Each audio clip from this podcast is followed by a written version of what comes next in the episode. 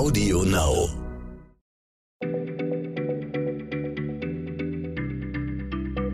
Schneller Schlau, der tägliche Podcast von PM.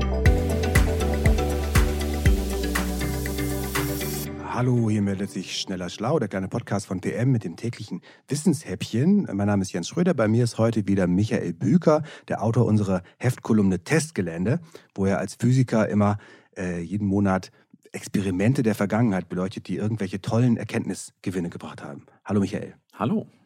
Heute habe ich was äh, für dich, das wird dich als Astrophysiker freuen. Äh, und zwar geht es um den Mond. Äh, wir sehen ja vom Mond hier von der Erde aus immer nur eine Seite. Und das muss doch die Menschen eigentlich schon sehr lange sehr enorm gewurmt haben, dass man nicht die andere Seite auch mal zu Gesicht bekommt. Das ist aber nun mal so.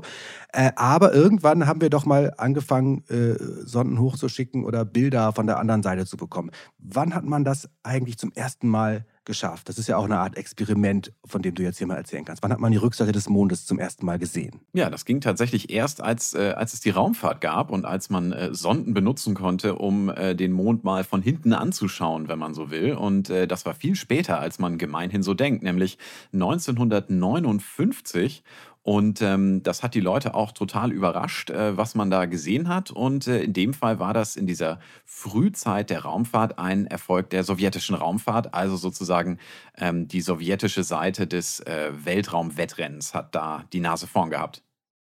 Und wenn man sich das so mal zurück überlegt, 1959, da ging wahrscheinlich auch nicht sofort alles glatt. Äh, es gab wahrscheinlich ganz schöne Schwierigkeiten. Also das Experiment war über alle Maßen äh, abenteuerlich, was sie da gemacht haben. Aber dass es tatsächlich funktioniert hat, ist eigentlich die große Überraschung im Nachhinein. Denn mit welchen Umständen man da zu kämpfen hatte, das äh, kann man sich heute kaum vorstellen. Es waren überhaupt nur wenige Missionen erfolgreich zum Mond gestartet worden. Von amerikanischer und sowjetischer Seite hatte es bis 19 1959, Mitte 1959, von dem wir reden, jeweils zwei Missionen zum Mond gegeben. Die erste hatte den Mond verfehlt, sowohl bei den Amerikanern als auch bei den Sowjets.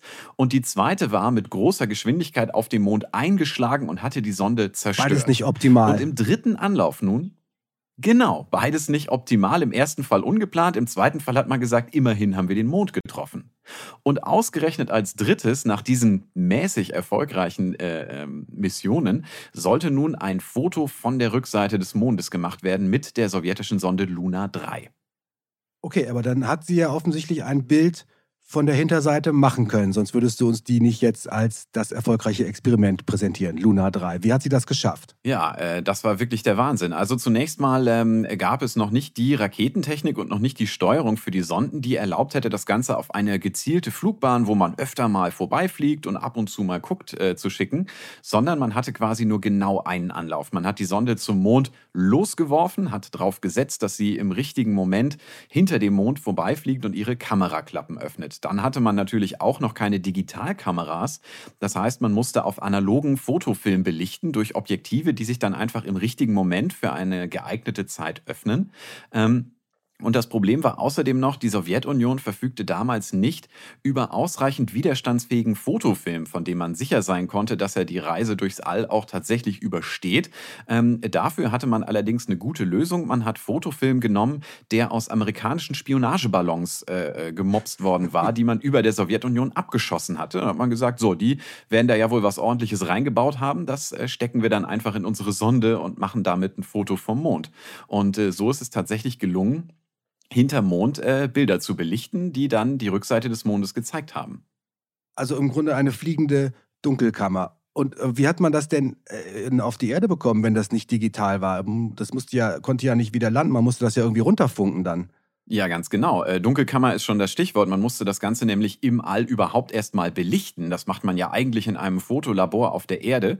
In dem Fall konnten die Fotos aber gar nicht auf die Erde gelangen, weil die Raketentechnik das nicht erlaubt hat. Und so wurde das Ganze im nasschemischen Verfahren, wie man das kennt, aus der Dunkelkammer auf der Erde innerhalb der Sonde belichtet, wurden also diese Fotofilme entwickelt. Ähm, und dann musste das Ganze abgetastet werden mit einem Elektronenstrahl, der, je nachdem, wie stark er hinter dem Bild noch ist oder nicht, ähm, die Helligkeitsinformation des Bildes abgetastet hat. Und das wurde per Funk auf die Erde übertragen. Das kann man sich am ehesten vorstellen wie eine Art Röntgenfax. Das heißt, das Bild wurde durchleuchtet und die Ergebnisse wurden per Funk auf die Erde übertragen und dort wieder zu einem Bild zusammengesetzt. Also die Sonde Luna 3, eine fliegende Dunkelkammer mit einem Röntgenfax, die das erste Bild der Rückseite des Mondes uns geliefert hat. Äh, Gab es denn Überraschungen? Was war denn drauf? Also, oder sah es genauso aus wie vorne? Nee, die Überraschung war riesengroß. Man war äh, eigentlich davon ausgegangen, dass es nicht viel Neues zu sehen gibt, dass die Rückseite des Mondes so aussieht wie die Vorderseite. Es gab ja keinen Grund, was anderes zu vermuten. Aber tatsächlich hat man gesehen, dass die Rückseite des Mondes vollkommen anders aussieht.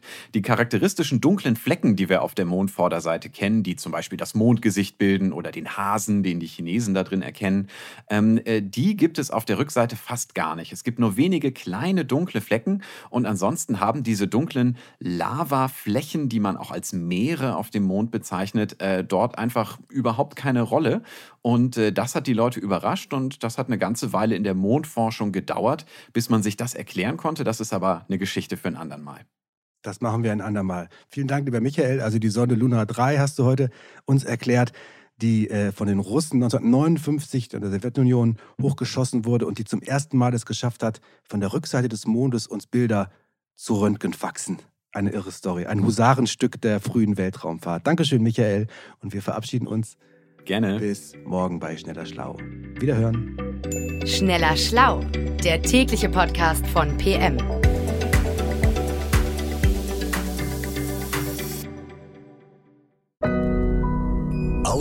now.